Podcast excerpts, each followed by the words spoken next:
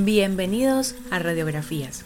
En este episodio conoceremos a través de los hilos, las puntadas y la aguja algunos oficiantes ligados al vestuario y la costura. Este relato es un pretexto para reflexionar, además, sobre los oficios femeninos, que tanto en el pasado como en el presente han sido muy importantes para el funcionamiento de la comunidad y el movimiento del engranaje social, cultural y económico.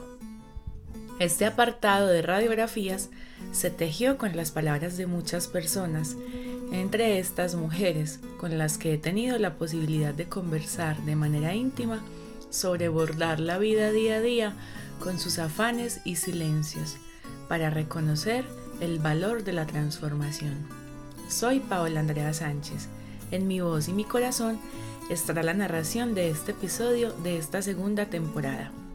Este proyecto es posible gracias a la convocatoria del Portafolio Departamental de Estímulos 2022 del Instituto de Cultura y Patrimonio de Antioquia en la categoría Somos y Soñamos en la Radio. Que la cultura y la historia sean hoy palabra.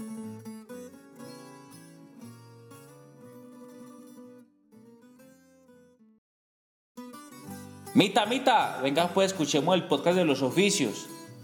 Tía, traiga el álbum donde sale papito trabajando en el tren. Mira el vestido de matrimonio que le hizo doña Marta mi mamita.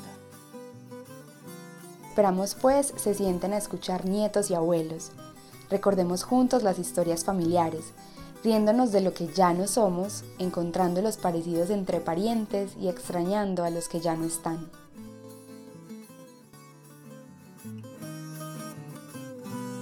Acérquese, acérquese, escuche. Pero oiga pues, esto es radiografías, historia de los oficios tradicionales y ancestrales de Girardota.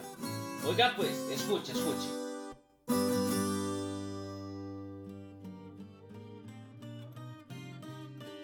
La cultura occidental ha relacionado por varios siglos todas las labores domésticas al interior del hogar como tareas propiamente femeninas los asuntos manuales y de creatividad se han visto como tareas exclusivas de las mujeres, entre estas las llamadas labores de aguja, la costura o el bordado, las facetas textiles que se han relacionado más estrechamente con la vida, los espacios o el tiempo de las mujeres y con la propia construcción de la feminidad. Esto se constituye como una especie de herencia cultural. De este asunto y de otras reflexiones, escucharemos algunas mujeres que nos prestaron su voz para comenzar este camino y relato por los hilos. Estas mujeres jóvenes son la muestra de cómo las nuevas generaciones se sienten ligadas a esta práctica y tienen otra experiencia más personal y de gusto. Pues yo creo que el momento en el que yo me siento como a hacer la práctica de tejer es un momento muy personal, o sea, es como que yo estoy solita y como que estoy ahí y empiezo a pensar cosas que en realidad como que no le saco el tiempo en otro momento. O a veces también no estoy pensando en nada, estoy pensando en que él sí pueda sacar el nudito en la secuencia que voy, o sea, como que puedo silenciar todos esos pensamientos y estar concentrada solo en eso. Bueno, mi relación con la costura principalmente pues ha sido por mi abuela, María Berta Rabia Gudelo, en, La Palma, eh, conocida como Vítala. Vítala tenía o tiene, porque aún conservamos una máquina de coser eh, Singer manual, hermosa, es una reliquia pues que guardamos como con mucho amor después de su muerte. Sé que en mi casa por mucho tiempo los tendidos de las camas eran colchas de retazos que cosía mi abuela. Ella también hacía remiendos y bueno, como cualquier cosita que se le ocurriera y que pudiera usar la máquina, ahí estaba. Realmente este año precisamente o el año pasado empecé a acercarme al bordado, pese a que en el colegio, yo estoy en un colegio de monjas, teníamos en algunas en algunos años del colegio Tuvimos también clase de bordado, eh, punto de cruz creo que era, y hacíamos como una especie de planitas como de diferentes figuras y formas con esa puntada. En la casa siempre hubo máquina de coser y siempre había mucho costurero, mucho, mucho costurero. Entonces, pues ni mi mamá ni mi abuela eran modistas, pero siempre había máquina para los arreglos, para hacer cualquier cosa y digamos que desde que mi mamá empezó a ser parte de organizaciones de mujeres, entendió que un asunto muy importante era la autonomía económica de las mujeres, ¿cierto? Para hacer muchas cosas en sus vidas y muchos cambios. La relación que yo como mujer tengo con el bordado, el tejido, la costura, me viene a la mente el recuerdo, el primer recuerdo y es en el colegio, en donde había una clase que se llamaba costura, que era dirigida por una hermana, por una religiosa, que nos enseñaba precisamente puntos básicos de tejido, de bordado, punto de cruz, crochet. Y la tarea era llevar hilo, agujas, una tela especial para hacer ese tejido. Y en casa también tuve algunas referencias de algunas personas de la familia que también tejen, que hacen otras cosas, pero digamos que esencialmente eh, fue esa clase en primaria. Y a partir de ahí, entonces el crochet fue un elemento de, de diversión, como de entretención y también de creación.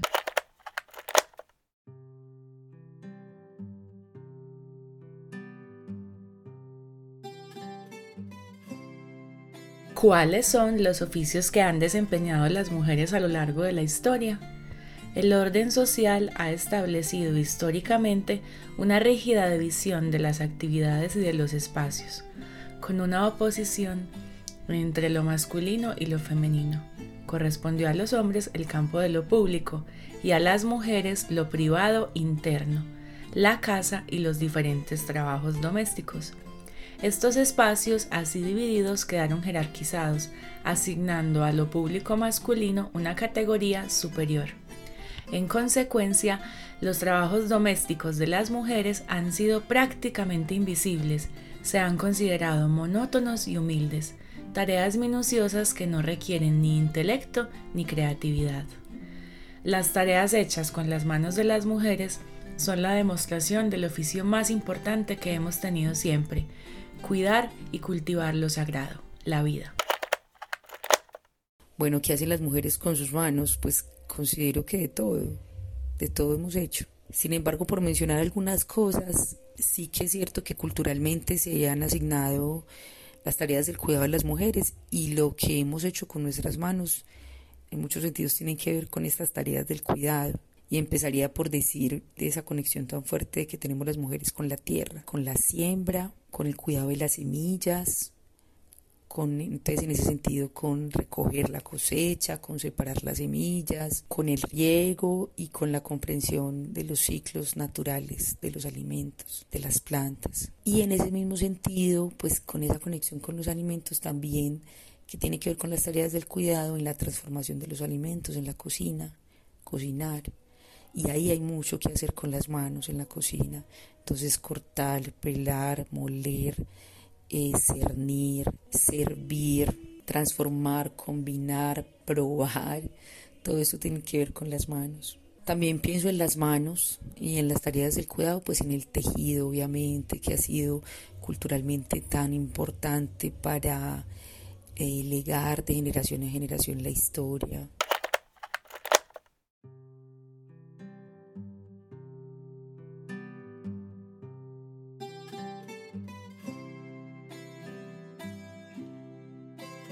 Aguateras, parteras, cocineras, telegrafistas, telefonistas, lavanderas, niñeras, empleadas domésticas, periodistas, escritoras, abogadas, médicas, políticas. Son varios y diversos los roles que las mujeres han desempeñado. Muchos de ellos responden a cambios sociales o acontecimientos históricos en el siglo pasado, pero también a cambios en la vida íntima. Además, la educación femenina y la apertura de la industria posibilitaron la realización de estudios secundarios a las mujeres para formarse como maestras, enfermeras, secretarias o costureras. Las mujeres campesinas dedicadas al trabajo en el campo llegaron a la ciudad para convertirse también en obreras y mano de obra.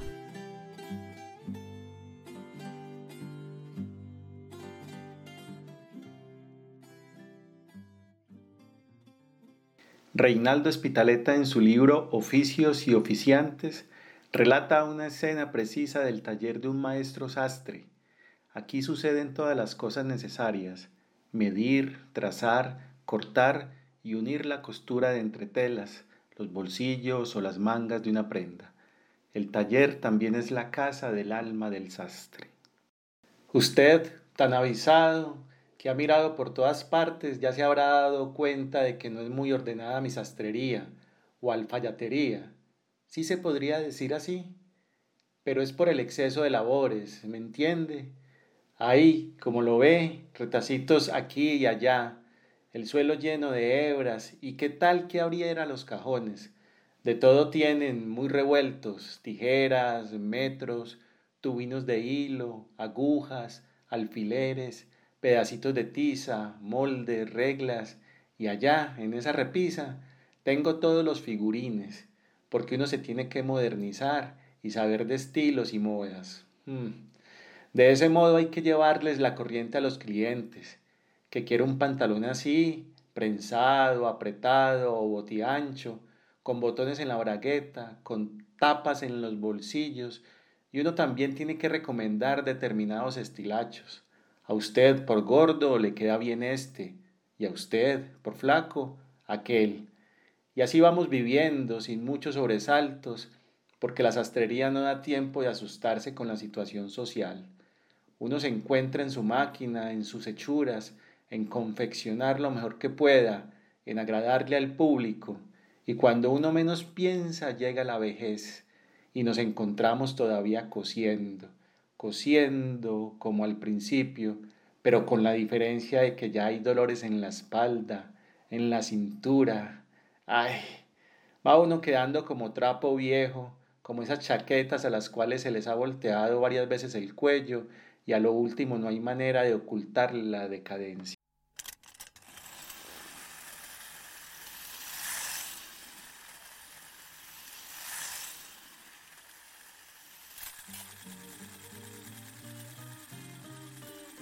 De las tareas de la costura hay un oficio singular que los hombres han realizado de manera exclusiva, la sastrería, un arte que consiste en la creación de prendas de vestir principalmente masculinas, aunque también femeninas de forma artesanal y a medida, diseñado exclusivamente de acuerdo con las medidas y preferencias de cada cliente.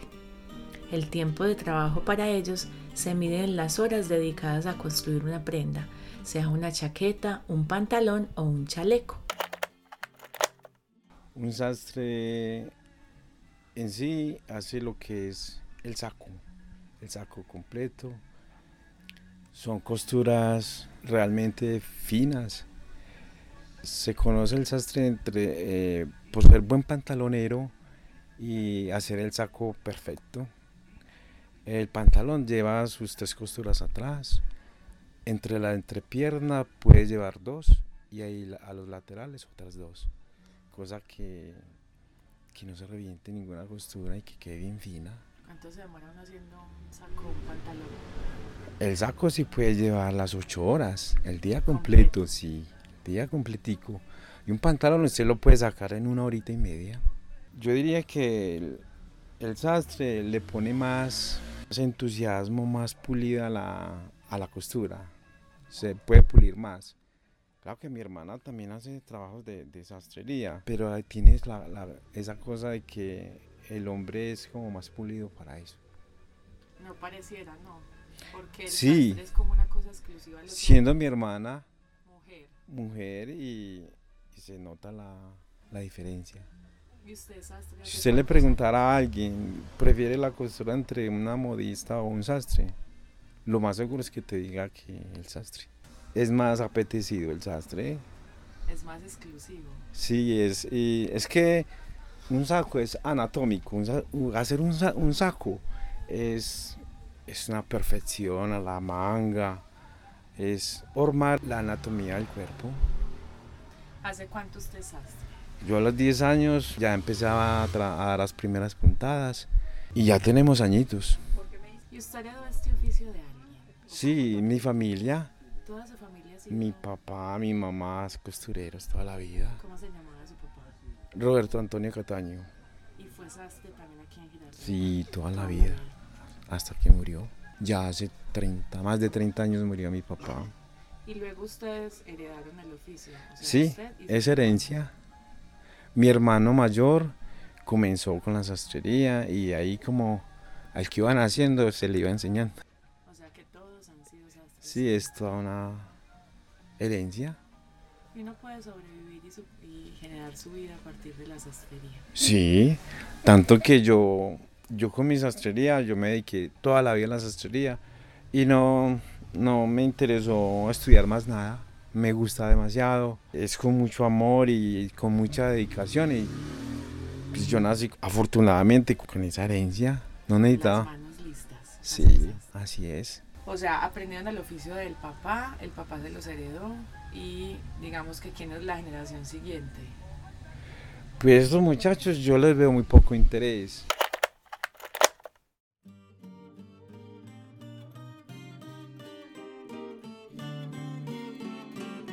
José Luis Cataño ha sido sastre toda su vida.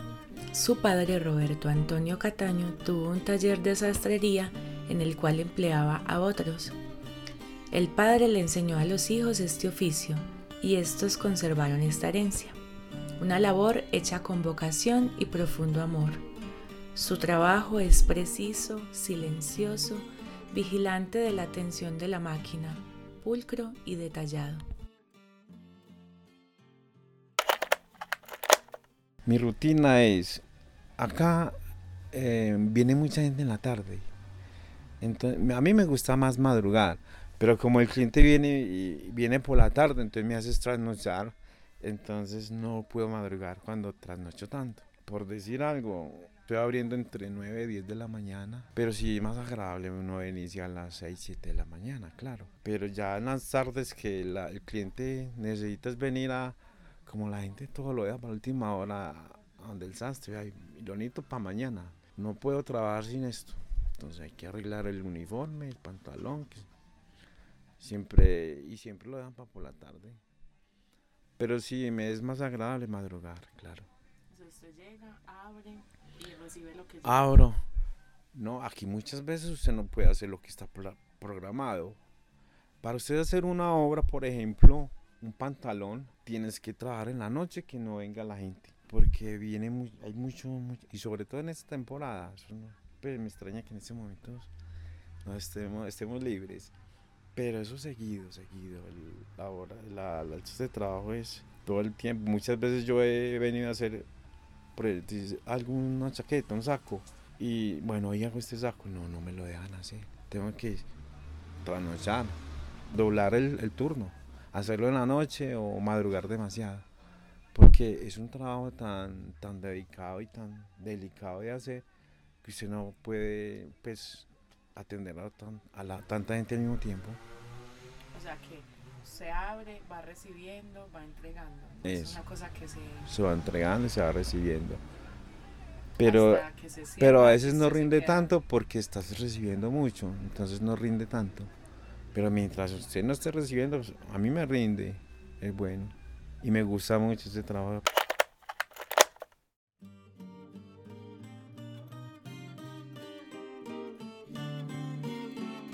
En su día a día, los sastres responden a las carreras del cliente y terminan su jornada hasta altas horas de la noche. Su tarea es darle forma a la tela para que se ajuste a la anatomía del cuerpo.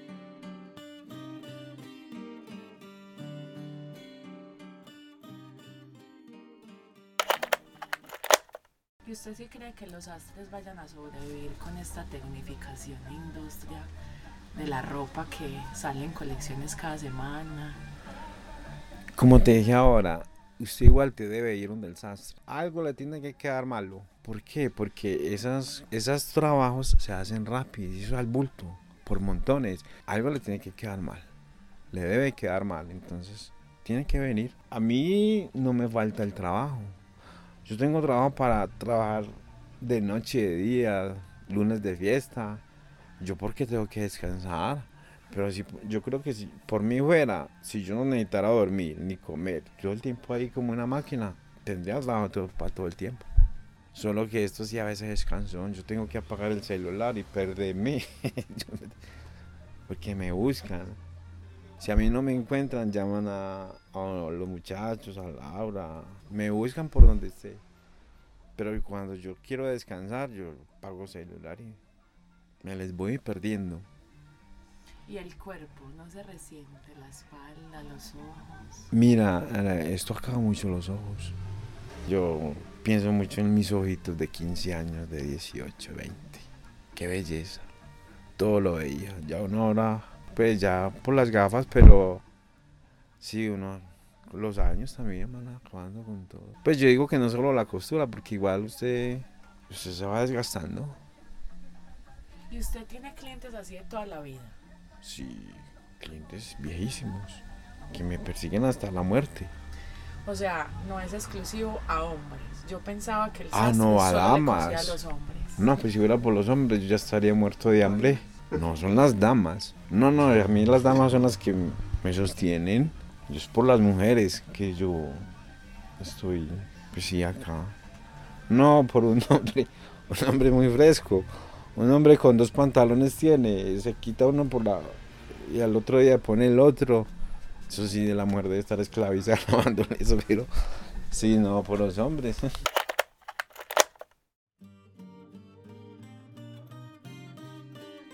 La invención de la máquina de coser en 1790 cambió la industria textil para siempre. Con el pasar de los años, la confección se ha visto obligada a ser efectiva y eficiente en la producción en masa, y el vestuario se ha visto constituido en una forma de expresión que configura estilos y tendencias. El sastre y la costurera a medida siguen siendo una opción de exclusividad, un oficio de trabajo delicado y generoso.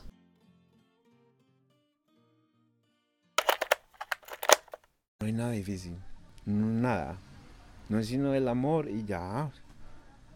Pues dirán, dirán que, los bolsillos, no, eso en 10 minuticos hace un bolsillo. Es, yo digo que es el amor que usted le ponga al oficio, a la cosa que usted haga. Ese es el secreto. Antes la gente, pues digamos que la ropa es como un objeto de valor, porque es la identidad, ¿cierto? Sí. No representa se puede. En su, ropa la y se personaliza. Porque usted me puede, es que yo digo que diseñador es cada persona. Usted a mí me puede decir, hágame esto así, así, y yo se lo hago. Hágame este cuello, quítemele esto de acá. Usted me puede mm, ofrecer varios diseños y, a, cada uno cambiarle una cosa, quitarle otra. Eso es diseñar. Y hoy uno compra una camiseta como compra cualquier cosa. O sea, antes la ropa tenía un valor importante, era muy poquita. O sea, no todo el mundo tenía 20 vestidos para salir, ¿cierto? Ah, sí, eso es cierto. No todo el mundo tiene su... Claro que hay mucha gente que le, pone mucho interés a sus vestidos. Y, los personaliza, eso tiene, y, y no le gusta que otra persona tenga su misma camisa, su mismo, entonces los puede mandar a hacer o los puede diseñar. Y desde que uno tenga quien le entienda su, su diseño y su postura, yo digo que afortunado.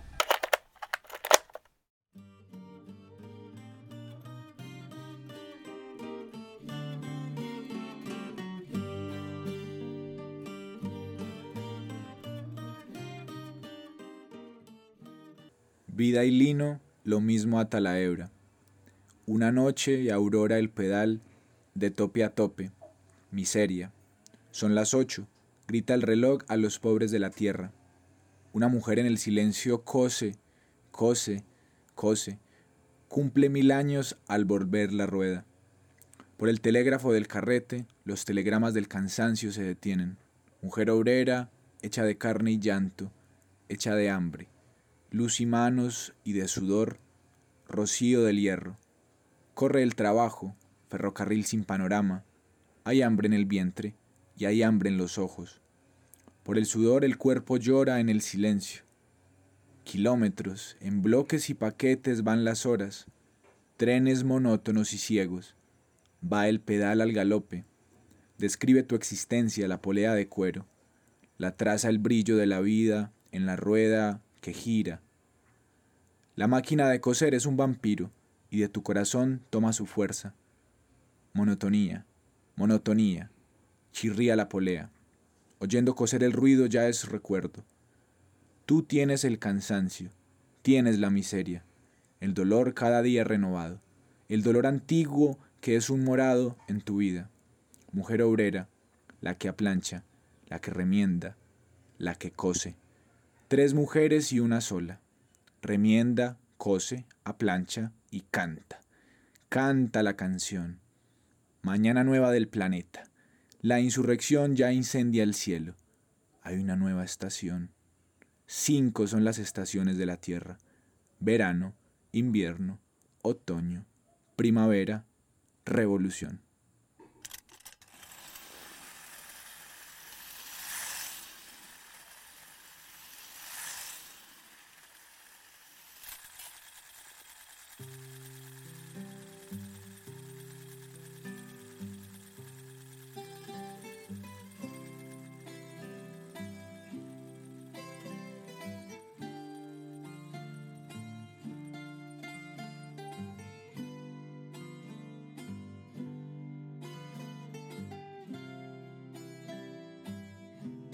Para comenzar a conocer la historia de las costureras, escuchamos en la voz de Simón Ramírez al poeta Luis Vidales. Antes de las marcas o los almacenes, proveerse de ropa era en las clases menos favorecidas un asunto que se hacía a través de la costura en el hogar. Coser era una habilidad que toda mujer debía dominar. Muy pocas personas podían permitirse comprar ropa o ir con costureras externas, así que es muy común encontrar en alguna mujer de la familia esta habilidad. Tías o abuelas desempeñaron este oficio que sirvió para resolver las necesidades del vestir que luego sirvió como una forma de subsistencia.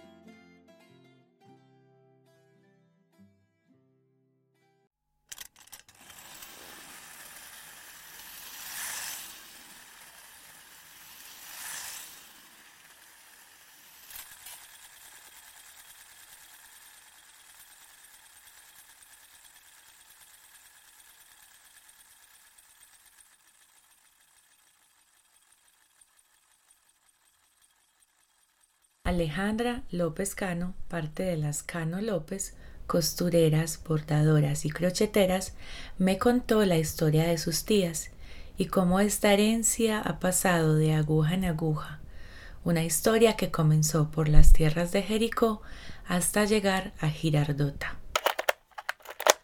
Bueno, la historia de, la familia Cano pues, de las tías Cano eh, viene desde eh, hace muchísimos años y es una tradición el ser costureras de alguna manera y también el tema de las, las crocheteras como son ellas y como lo han sido eh, por muchísimos años empezando con la familia Cano en Jericó. De allá son las, pues, las hermanas de mi abuelo y este oficio es heredado de ellas, donde las tías Cano de Jericó pues vivían del el arte de coser, de hacer manteles, bufandas, camisetas, eh, tendidos, todo lo que, que, tuviera que ver con crochet para vender y de alguna manera pues como tener plata para subsistir o para vivir en Jericó, además de otras cosas que ellas también hacían como dulces y conservas que eran muy famosos en Jericó y que todavía las recuerdan mucho por el vino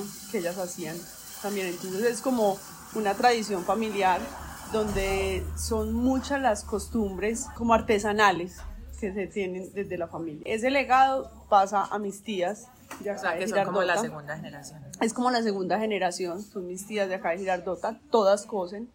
Eran cinco, seis mujeres, de las seis, cinco cosían, que son Teresita, que ya falleció, Miriam, que aún está, Lucía, Ángela, y Mari, mi mamá.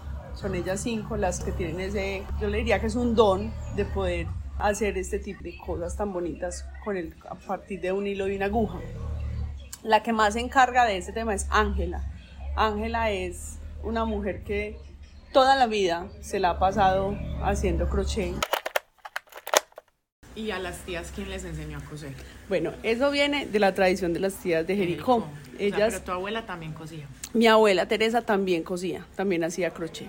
Ellas se iban por temporadas para la casa de, de mis tías en Jericó y allá les ayudaban a, a, los quehaceres del día y como en la tarde, el momento de, de tomar el algo, después de haber almorzado y se quedaban, se quedaban pues como ya eh, en ese espacio pues como para conversar, llegaba la hora del costurero.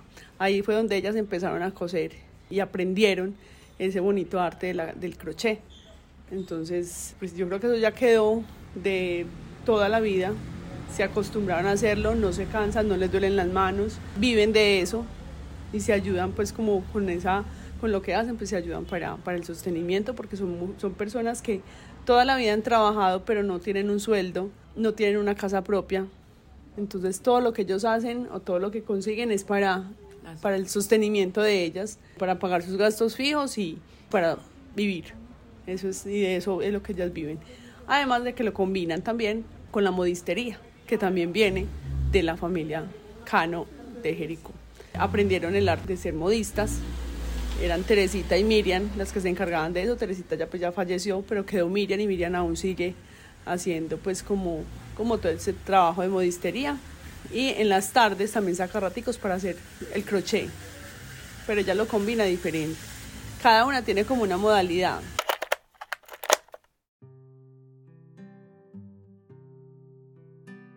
Las Cano y las López hoy son un ejemplo del legado que se transmite se potencia y se transforma, atendiendo a las necesidades de expresión y una muestra de cómo los hilos se unen para entretejer historias de mujeres que sobreviven con sus manos.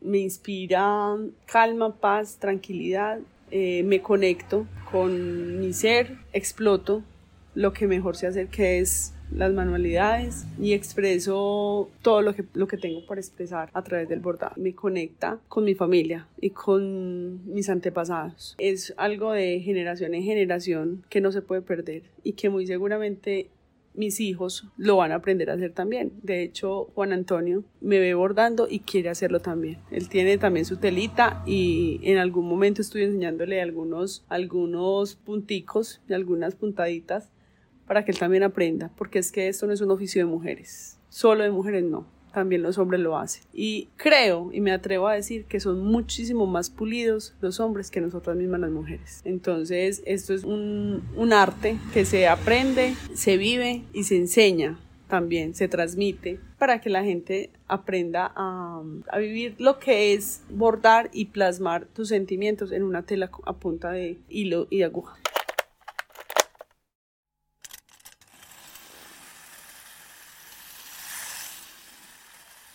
Ana Francisca Castrillón nació en la vereda Encenillos de Girardota y desde los 14 años llegó al pueblo a trabajar en una casa de familia. Luego se casó y se empleó como obrera de confección y después pudo organizar un taller en el tercer piso de su casa para dedicarse a trabajar a terceros. Su rutina doméstica se combina con las labores de la costura. ¿Cuánto cuesta hacer una camiseta de las que usamos día a día? 1200, 1800, 2600, eso depende. ¿Y cuánto se demora? Yo en un día me hago 100, no sé pues.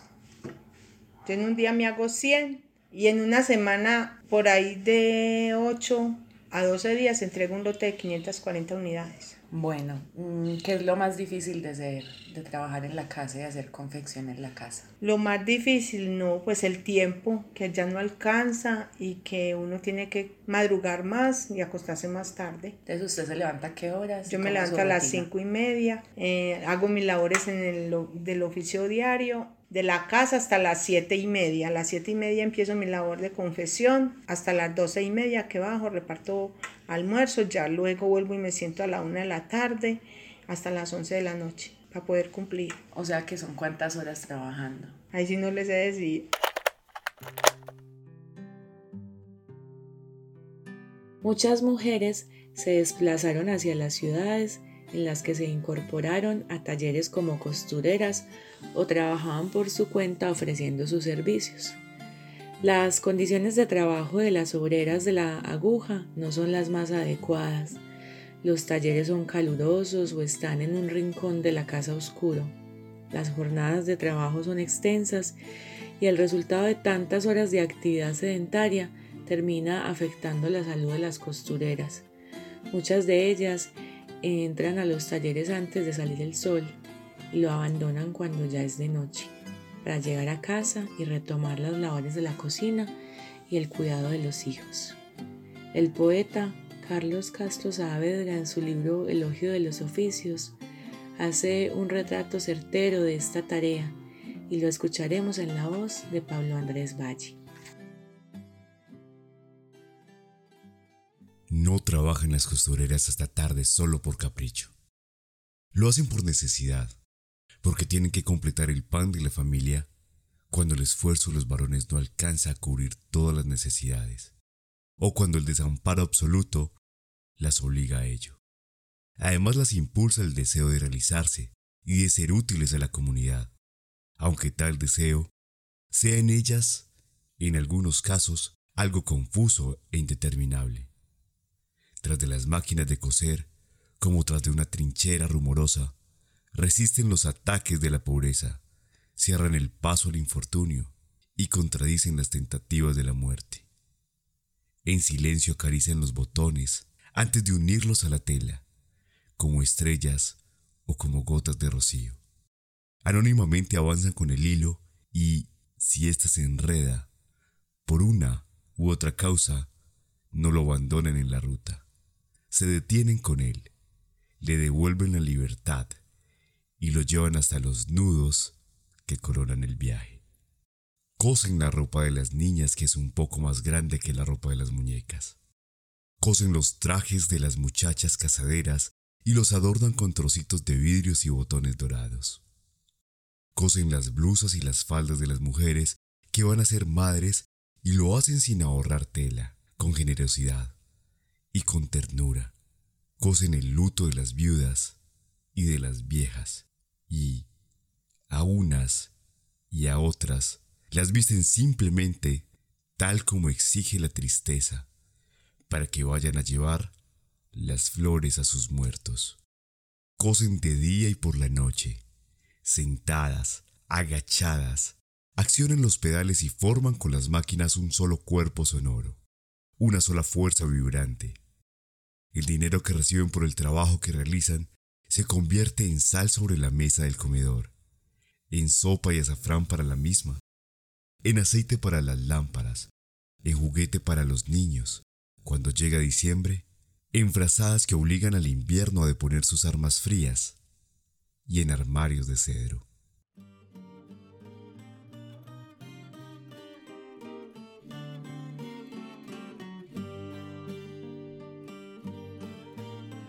María Angélica Alzate Bustamante es maestra, cree profundamente en el valor de enseñar. Nos identifica la palabra, la lectura, la conversación y el amor por las cosas sencillas. Aceptó una invitación para bordar juntas y conversar.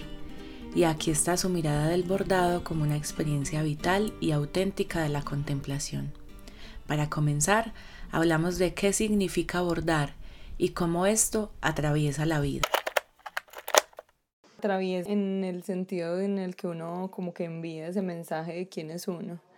Entonces yo creo que en mi caso, por ejemplo, es como una reivindicación de como de la lentitud, o sea, de, de no acogerme a la velocidad del mundo y como decir, pues también es mi forma de vivir hacerlo de esa manera.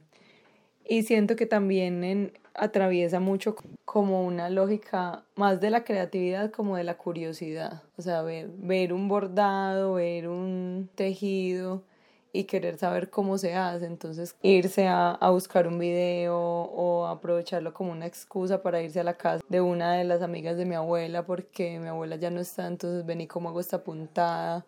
O encontrarme con una indígena, pues preguntarle, vení, ¿cómo hiciste en esta partecita para que te quede este morrito así, entonces ya vos quien te enseñó a bordar, a tejer y en tu comunidad todo el mundo lo hace, entonces como también, o sea, mi pasión como por la pregunta y por preguntarme cómo suceden las cosas también está reflejada como en ese mundo del bordado.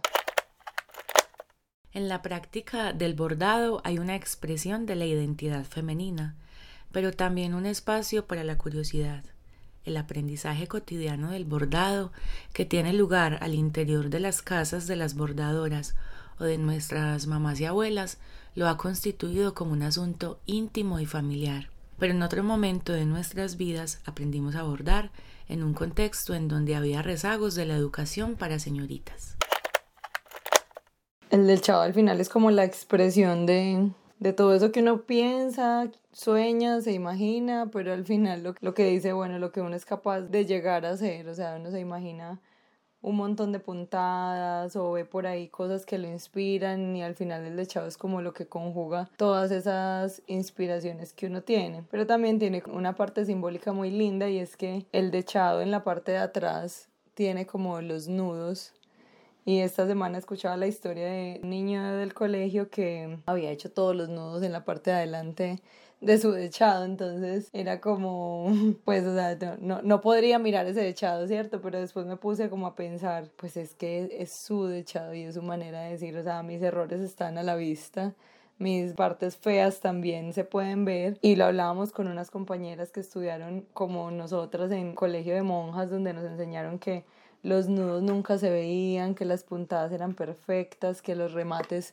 tienen que ser una cosa excepcional. Y entonces muchas veces ese echado también da cuenta de, de que uno no se atreve a equivocarse, entonces ese echado a veces pasa un montón de tiempo guardado porque uno no ha encontrado como esa combinación de colores que quiere, esas letras que le gustaría, porque no se atreve también a, a hacerlo y a plasmarlo. Entonces creo que también habla mucho como de la mirada que uno tiene del mundo.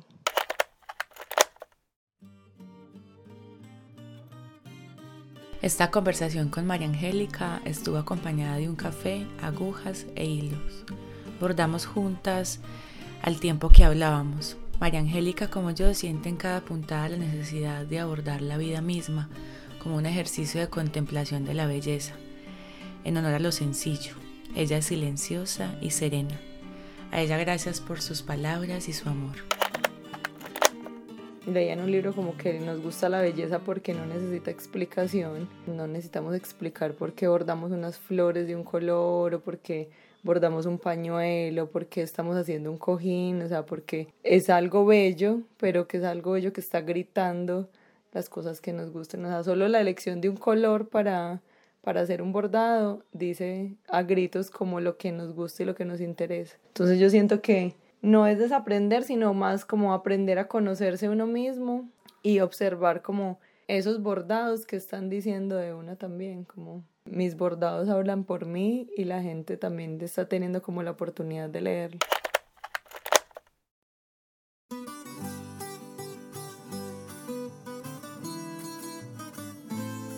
Recuerden que nos pueden buscar en Facebook como Radiografías Podcast, donde encontrarán este episodio disponible en otras plataformas y más contenido sobre los oficios y oficiantes de Girardota.